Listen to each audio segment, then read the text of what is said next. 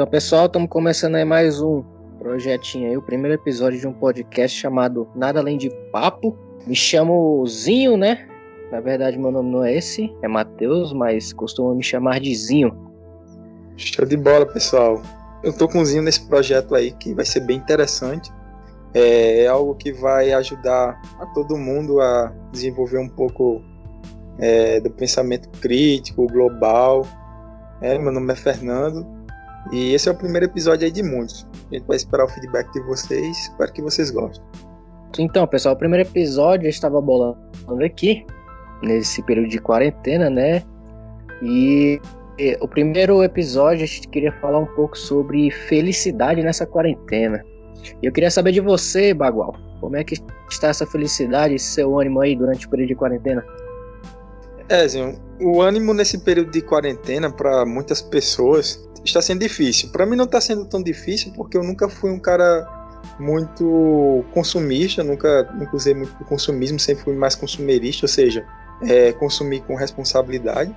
Então, para mim não não está afetando tanto nessa parte.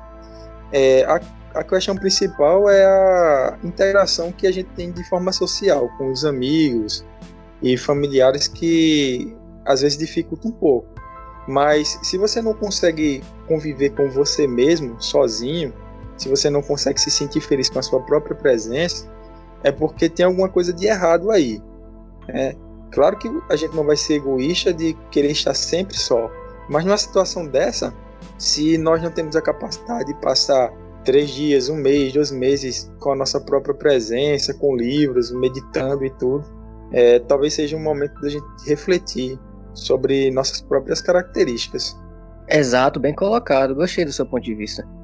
Bom, assim, no, nesse período de quarentena, eu tô reparando algo muito engraçado, né? É a oscilação do meu temperamento, né? Do meus, eu tenho picos de felicidade e tenho é, déficits dela, né? Picos também de negatividade. Eu acho engraçado que uma vez eu estava assistindo, eu já cheguei até a comentar com você, uma, um trecho de uma palestra de Clóvis de Barros, né? E ele estava falando justamente sobre essa questão da, da vida, né? Que ele dizendo que a vida, na verdade, é um gráfico senoide, né? É um gráfico senoidal. Que ele tem aquelas variações, né? Os picos de felicidade. E, e também existem picos que você não tá tão feliz, né? Picos de infelicidade, tristeza.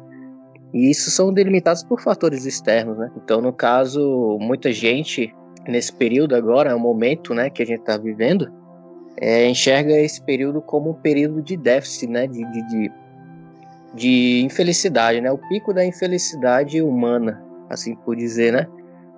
É um momento em que a vida não está valendo a pena ser vivida, né, como Clóvis de Barro diz. Quando a gente torce para ela acabar, então, é, para o dia acabar, para as horas passarem, para a quarentena passar, então quer dizer que a vida ela não está valendo ser vivida nesse momento, né? O que você acha dessa afirmação? É, é, é interessante isso, porque você me faz lembrar de Schopenhauer, daquele pêndulo, né, entre o desejo, a felicidade e a espera pela realização do mesmo.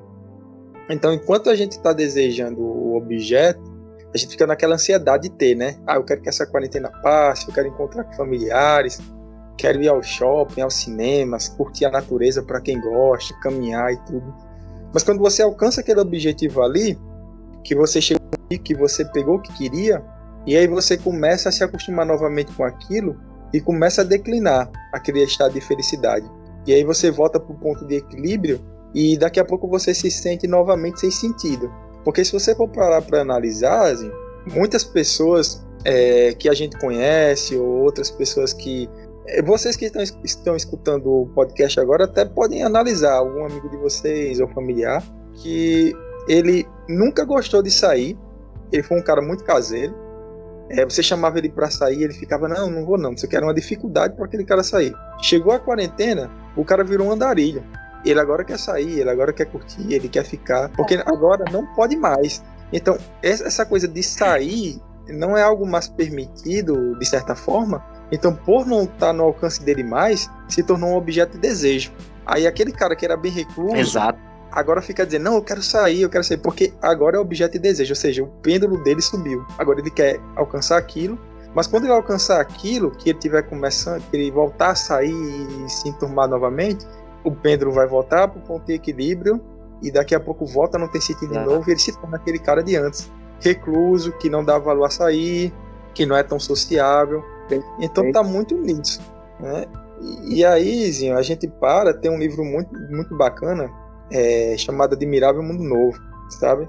E nesse livro, uma das personagens diz o seguinte: é, ele, eles vivem em um mundo distópico ali, e em certo momento a personagem ela fala é, encontra com um personagem em outra região e ela quer ficar com ele, ela quer namorar com ele.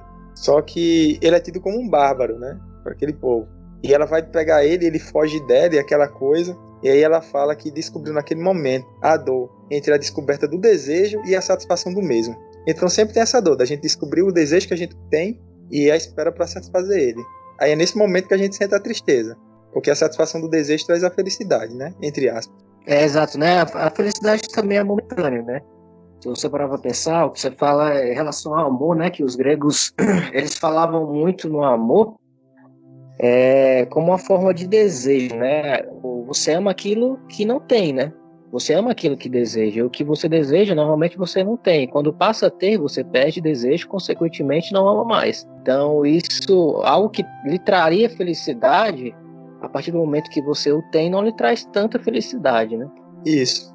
Esse, esse é o pêndulo. O, a, a questão real é que o que realmente nos faz feliz? Porque aquela frase de Aristóteles, aquele axioma dele, né, aquela frase aristotélica, conhece a ti mesmo, é, é, é aquela coisa de você conseguir. Se você não se conhece, como você sabe que te dá prazer, o que te faz feliz?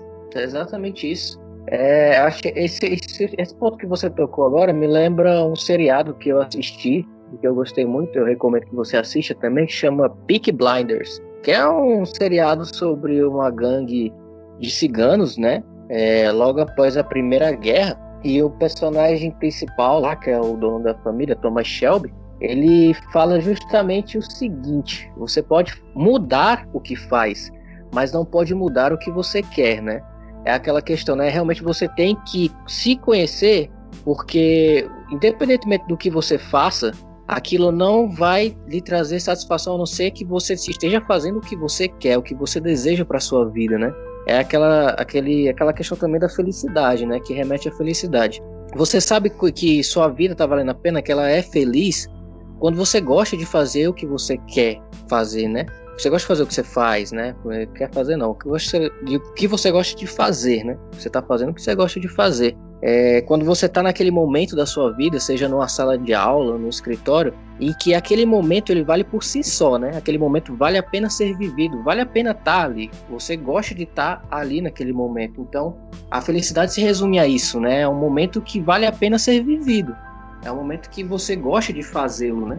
Isso, isso. E só uma correção que eu falei, não é, não é a frase não é a de Aristóteles, é socrática. É o aforismo socrático, errei. Mas a de conhece a ti mesmo, né? É Sócrates. Isso. Acho que deve ser Mas, mesmo. É Sócrates, é o aforismo socrático. Eu acabei trocando aqui um pouco as bolas. Mas a felicidade, Zinho, realmente é isso que você falou. Nós não podemos ter o foco na felicidade como ela sendo o fim da coisa. Porque a felicidade, ela requer trabalho. Ela é uma atividade diária. É como se você estivesse tomando banho todos os dias. Para você se manter limpo todos os dias, você precisa se higienizar. Se você para de tomar banho um dia, você já não está mais limpo. Então, a felicidade é essa prática constante, é um trabalho de atividade constante para que você tenha a felicidade. Porque a felicidade, ela vem em função do prazer. E o prazer que eu falo não é só o prazer carnal, tem o prazer da leitura, o prazer da atividade física, o prazer da subjetividade, tem vários tipos de prazer. Então, e o que é o prazer? O prazer não é a sensação do contato com o, com o objeto desejado? Isso não é o prazer, essa ação Exato. de você sentir que tem um objeto desejado? Então, esse prazer te traz felicidade, mas isso não pode ser o fim, não pode ser o fim de tudo. É, tem que ser algo contínuo, é uma atividade que demanda suor. Tem uma palestra de Leandro Carnal que ele fala sobre uma questão de fazer uma festa de Natal em casa, né, a festa natalina com os familiares. E ele diz que é questionado porque a festa natalina dele é, é tão bacana, tão boa. E ele explica que ele se prepara durante meses para aquele momento, sabe, para ter aquele momento bom. E hoje em dia, a galera tá muito imediatista. Quer, quer a coisa ali naquele momento. Então, isso atrapalha um pouco na felicidade. Querer o que você quer na hora que você quer. E nem sempre você tem o que você quer na hora que Exato. você quer. Exato. Muito, a sociedade hoje em dia está muito imediatista, né?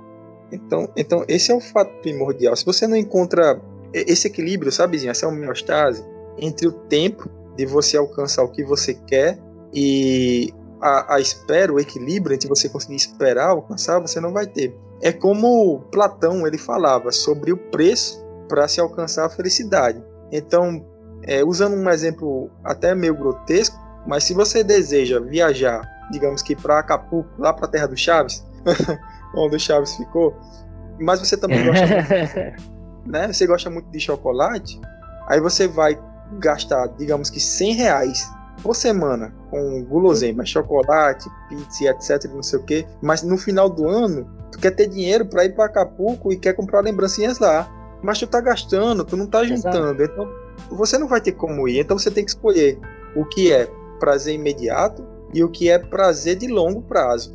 Um prazer imediato pode ser você, sei lá, digamos que você é casado e você quebra o relacionamento com a sua esposa e, fica com outra pessoa ali, você vai ter um prazer imediato naquele momento.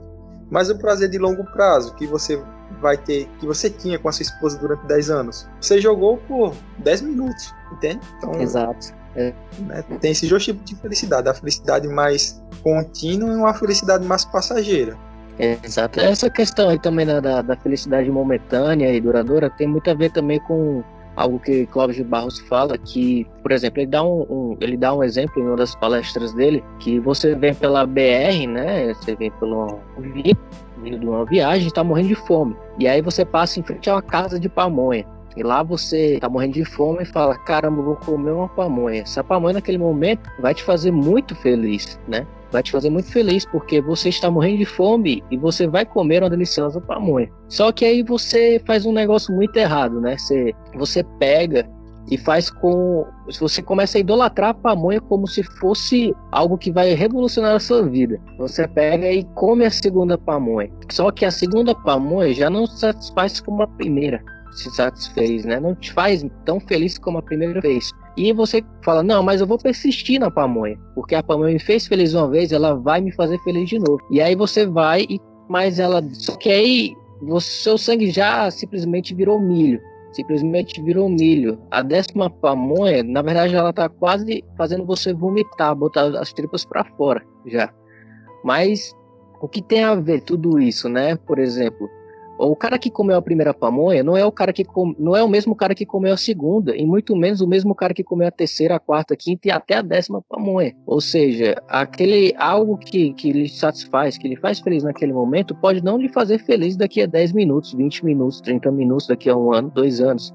Então, de relacionamento também, né? Se você parar para pensar no início, né? É como ele faz uma comparação. No início, a lua de mel é como se fosse a primeira pamonha, né? Depois de um tempo, cinco anos, enfim, a pamonha já não tem mais aquele gosto que tinha a primeira vez que você experimentou, não te faz tão feliz. E aí você passa a querer comer um curauzinho, né, que ele diz. Só que aí ele, você para para pensar e pensar, ah, o curauzinho é, é a solução da minha vida. Só que você para para pensar e tem dias que o curauzinho não tá tão bom, né? é, Clóvis de Barros, cara, ele tem uns exemplos bem hilários, eu gosto muito dele. Ele é um cara bacana. É, assim, como filósofo, eu já assisti vários vídeos dele. Agora é aquela coisa, é como o Heráclito de Efésio disse, né, que a única coisa constante é a mudança. Então, é, a mudança é a única coisa constante. Exato, é isso mesmo, né? Eu também ia, ia citar isso aí um pouco mais para frente, mas já que você falou, isso é verdade. A única coisa constante, né, é a mudança, né? Que a mudança em si não é algo constante, mas ela é a única coisa constante que temos na nossa vida, né? Isso. assim Só como a felicidade. Isso, só que aí quando você pega, por exemplo, você quer comer, você tá comendo a pamonha ali, continuando nesse exemplo, aí um dia você, ah, vou querer comer um bacurauzinho. Por que será que houve uma mudança tão brusca nisso? Porque é, tem uma amiga minha que ela me falava às vezes que tudo demais é muito, sabe? Então a gente também tem que entender os limites é, que nós temos que percorrer. A temperança, a temperança ela é algo que traz felicidade. Sócrates ele, ele cita isso, ele cita que a temperança ela é importante para a felicidade. Você tem que é, ter limites para que você possa ser feliz. Então, se você tem gente que confunde felicidade com libertinagem, né? liberdade com libertinagem, felicidade com isso também. É, liberdade não é você fazer tudo o que você quer na hora que você quer, no momento que você quer. Liberdade não é bem isso. Isso é outra não. coisa. É, e felicidade não é você estar tá, tá toda hora sorrindo, alegre, animado, contente. Isso não é felicidade, até porque todo excesso denota uma falta, como diriam os psicólogos da vida, né? Então, Exato. há essa coisa. Há, há esse problema entre você é, sentir feliz toda hora. Felicidade, você vai ter momentos que você vai se, se sentir um pouco mais para baixo, um momento um pouco menos feliz, um, mas o importante é você saber que tem que existir esses momentos para que tenha o tempero da vida, a temperança. É, é, engraçado porque eu, li, eu estou lendo um livro muito bom chamado é, Aristóteles para quem busca a felicidade. E nesse livrozinho ele fala que nós nascemos com a insígnia do eterno, da eternidade. Porque nós queremos viver para sempre, mas nós queremos viver para sempre para manter é, o prazer de viver. Quem não gosta de respirar, de comer, de andar, de falar, de ter contato físico, né? Isso Exato. traz felicidade para Isso é muito bom. São formas de, de, interação, né? Com a vida. Isso. Agora, isso, isso, agora imaginezinho, você num lugar, imagine todos vocês que estão escutando, vocês num lugar onde vocês têm tudo que vocês querem, no momento que vocês querem, vocês sabem de tudo, vocês podem ir para qualquer lugar, vocês podem fazer tudo. Uma hora ou outra vire o tédio. Porque o que torna a vida torna a vida querida essas fases que a gente passa. A gente nunca sabe o que, é que vai vir amanhã, né? Assim, é tipo um videogame. É, até um, eu não lembro quem, quem é o autor que fala isso, mas ele diz que, por exemplo, imaginem vocês que estão escutando aí um jardim cheio de rosas vermelhas, né? Dos, dos botões das pétalas vermelhas, né? E esse jardim é imenso e só tem rosas vermelhas. Você está sentado nele e você consegue apreciar. É lógico que é uma visão bonita, são rosas vermelhas, são rosas formosas, enfim, cheirosas. Mas tem um problema nisso tudo. Quando você está num jardim que só tem rosas vermelhas, com o tempo você passa a não ter mais o que apreciar, porque não, é, não há nada de novo. É um jardim monótono. A monotonia não traz felicidade, não, não te instiga a explorar coisas novas e te desmotiva a viver. A vida só tem graça por causa da diversidade, né? Isso, desse, desse monte de fatores. Agora é interessante, Zinho, que também tem pessoas que têm medo de sentir, né? De sentir essa coisa da, da felicidade e de sentir ali um pouco da tristeza. Quando elas ficam tristes, elas se consideram que não são mais felizes. Tem como, Zinho, a gente é ser claro. feliz e sentindo tristeza? Na verdade, se você parar para pensar, nós somos isso, né? Somos um ser que vive sentindo felicidade na própria tristeza, às vezes. Isso, de fato. É, é, é como aquelas histórias de criança, né? O cara, sei lá, pagou um mico muito grande, ou então caiu da bicicleta, naquele momento chorou, mas três, quatro dias depois está com os amigos ou as amigas rindo do que passou. Sorrindo assim, brincando. Ah, lembra, mulher, que você vomitou na frente daquele menino que você gostava, ou então você lembra e tal. E, e aí aquela, né, não a felicidade, é, depois que a questão é você aceitar o momento de tristeza. E acho que isso é o Exato. mais difícil que tem.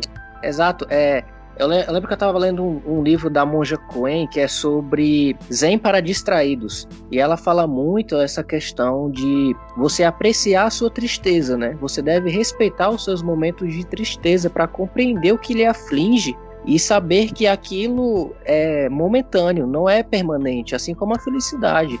Isso.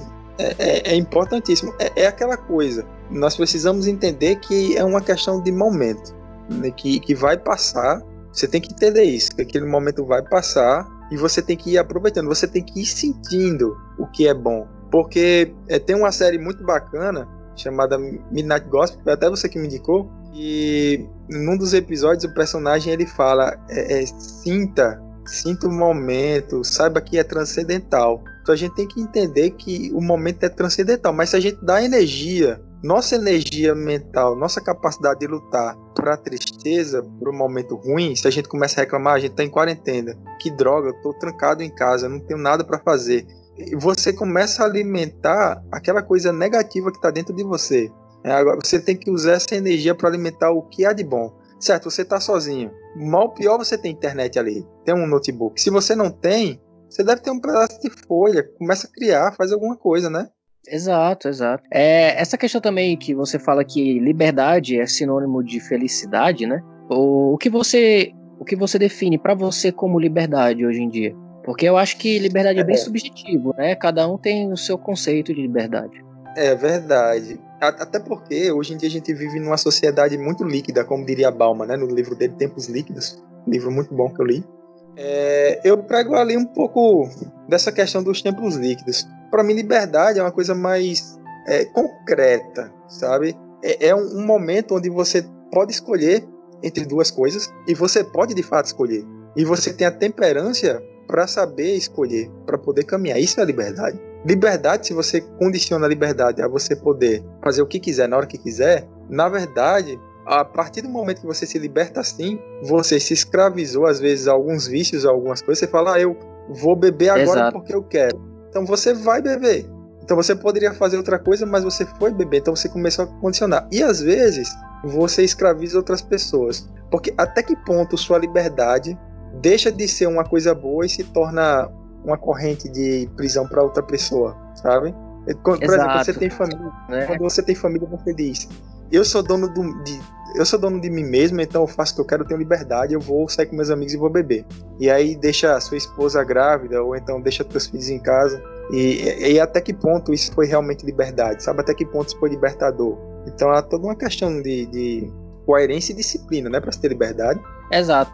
É, falando em relação à liberdade ainda, né, que está falando, mas eu, eu consigo enxergar que eu me senti mais liberto quando eu passei a me conhecer melhor, sabe? O autoconhecimento, eu acho que ele é libertador em certos pontos. Eu não me conhecia direito, então não parava para pensar muito no que eu queria, qual era o meu foco de vida, é, certas coisas que eu deixava de, de, de, fazer por opiniões, enfim, alheias, que não deveriam interferir na minha vida, mas infelizmente por muito tempo acabaram interferindo, né? E com o tempo eu fui aprendendo que não adianta simplesmente você dar as costas e falar, ah, eu vou dar as costas para mim mesmo. Isso na verdade só vai lhe perturbar mais, né? Porque tipo, a tristeza em si, ela só persegue você. Quanto mais você nega a sua tristeza, né, a sua indignação com o seu próprio ser, mais isso vai lhe, perseguir. Então, o que me libertou bastante, assim, em termos de, de, de, de ser, né, de existência, a questão de, do autoconhecimento, né? Eu saber do que eu gosto de fazer, do que eu não gosto de fazer,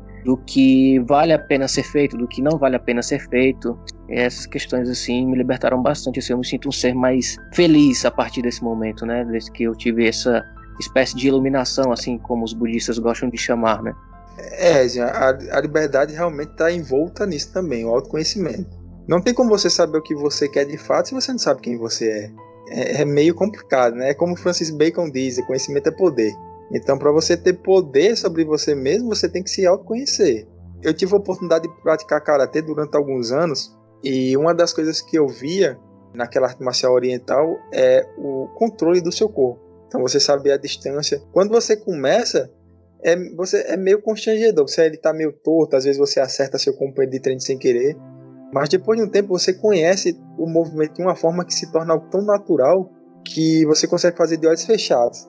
Então, do mesmo jeito, é a liberdade de você saber quem você é. Quando você começa a se analisar, é, vai ter certos momentos que você vai conseguir tomar decisões muito mais rápido e sem arrependimento, porque você vai saber quem você é, o que você quer, o que te gera dor. Mas quando você não sabe, é, muitas vezes você toma uma iniciativa, uma decisão, aí daqui a 10 minutos você se arrepende e fala, mano, por que eu tomei essa, essa decisão? E aí vem a tristeza, Exato. porque você, Exato. você toma decisão e se arrepende. Então gera tristeza, né? Exato, exato. É isso mesmo. É quando você não para para pensar no que realmente te faz feliz, né? O que realmente você é como ser, como existência, você acaba a chegar nesses momentos de, de, de infelicidade, né? Que você acaba tomando um ato do qual se arrepende poucos minutos depois. Isso.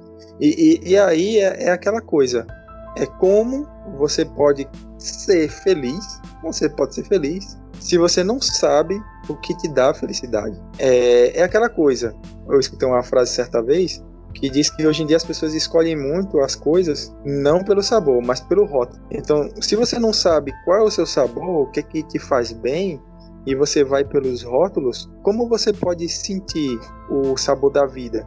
Sentir o sabor da liberdade, da felicidade? É, é algo praticamente é difícil, não vou dizer impossível, né? Mas vai te demandar muito mais tempo de você sentir aí o sabor da sua vida e, e, e o gosto da felicidade, o que é felicidade para você. Exato, exato. Essa questão também da, da felicidade está ligada hoje em dia muito à internet, né? A conectividade que nós temos entre si, né? E com pessoas mais famosas, mais conhecidas, gera um estado de comparação, né? Se você parar para pensar, Kierkegaard disse que a raiz da infelicidade humana está na comparação. O que você acha sobre isso, meu caro amigo Bagual? É, cara, realmente é, é a questão da comparação é algo impressionante, cara, principalmente nos dias de hoje. Porque se você analisar, todo mundo se compara com alguma coisa. É, ou com alguém. É, é impressionante.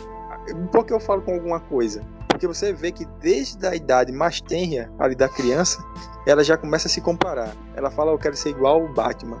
E eu quero ser igual o Homem-Aranha. Eu quero. Exato. Então, já começa essa comparação desde criança e vai crescendo. E aí é que tá. Por que acontece essa comparação? E essa coisa da infelicidade por causa disso, dessa questão do corpo. Ah, porque eu, é, mulheres gordinhas são isso, porque o cara magro é aquilo, tem que ter barba, tem que. Porque é uma conjuntura de um sistema ensinado desde criança. Então, nosso cérebro é alimentado com isso desde criança. A gente vai escutando desde criança: olha, tal forma de corpo é feia, você não pode ser daquele jeito, você tá... e aquilo ali começa a te alimentar e quando você cresce, a matrix está formada, o sistema está formado. Então você vai ver da forma que você aprendeu. Tem desde a meninice, cara. Ah, pode perceber, vocês que estão ouvindo, analisem. Crianças, elas se comparam a super-heróis, elas se comparam. Já começa daí. É, às vezes nós temos capacidade X, mas a gente quer alcançar capacidade XY só porque, sei lá, o vizinho alcançou também. Então a gente não vai ser feliz, porque o sistema é esse. É, é nós temos um sistema muito variado e isso é que faz o mundo. Já imaginou se só existisse engenheiro? Quem ia construir o prédio?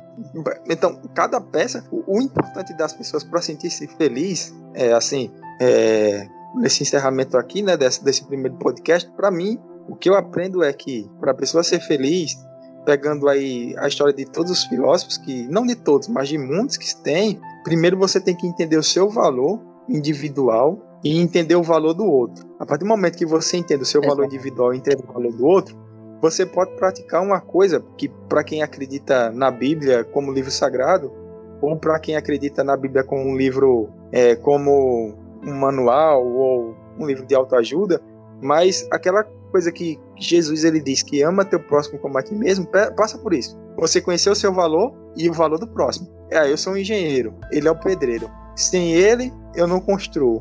E ele olhar para você e falar, e sem ele, eu não tenho como construir, sabe? Exato. Perfeita essa colocação. É isso mesmo, Baguá. Isso aí leva a outros assuntos que provavelmente nós vamos é, tocar em outros podcasts, né? Questão da não da individualidade, como a gente estava falando, mas da unidade, né? Como existência. Isso, fundamental importância. Exato. Para finalizar esse podcast, eu primeiro, né? O primeiro episódio, queria deixar alguma mensagem, alguma indicação aí para os nossos ouvintes. Claro, claro. Ó, é, assim, livros bons que eu indico para esse momento de quarentena para a gente se compreender é O Dilema do Porco Espinho, de Leandro Carnal, né? Que é muito bom.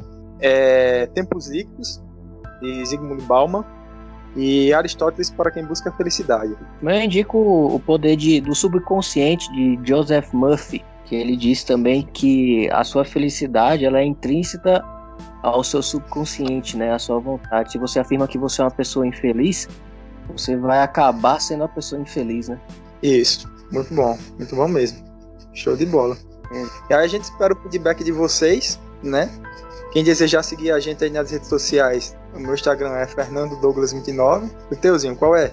O meu é mais complicado. Eu vou tentar deixar na descrição os dois Instagrams e vocês dão uma conferida lá. Porque vai ser um pouco mais complicado de escrever o meu. O meu tem muita letra, não tem, enfim, né? Não tem uma palavra Formada. demais. é, tá certo. Foi um prazer tá esse bate-papo com você. É, igualmente, amigo. Igualmente. Teremos mais aí na frente. Então, pessoal, a ideia é essa mesmo do podcast. É uma, conversação bem informal mesmo, assim, com erros mesmo, não pretendemos tirar. Enfim, né, a edição vai ser a mínima possível, no máximo para tirar um ruído aqui, um ruído ali. Eu quero que vocês deixem a sua opinião. Ainda não sabemos aonde exatamente vamos colocar, se é no Spotify, enfim, se é em outra plataforma, mas se for possível, vocês deixarem alguma opinião no nosso Instagram, do que a gente podia melhorar, de qual forma, do que acharam. Deixem alguns comentários lá que a gente vai dar uma lida para vocês. Então é isso, pessoal. Até o próximo episódio, que não sabemos quando vai sair, mas provavelmente já teremos um tema pronto amanhã. Show de bola, pessoal. Foi um prazer estar com vocês e partiu sucesso.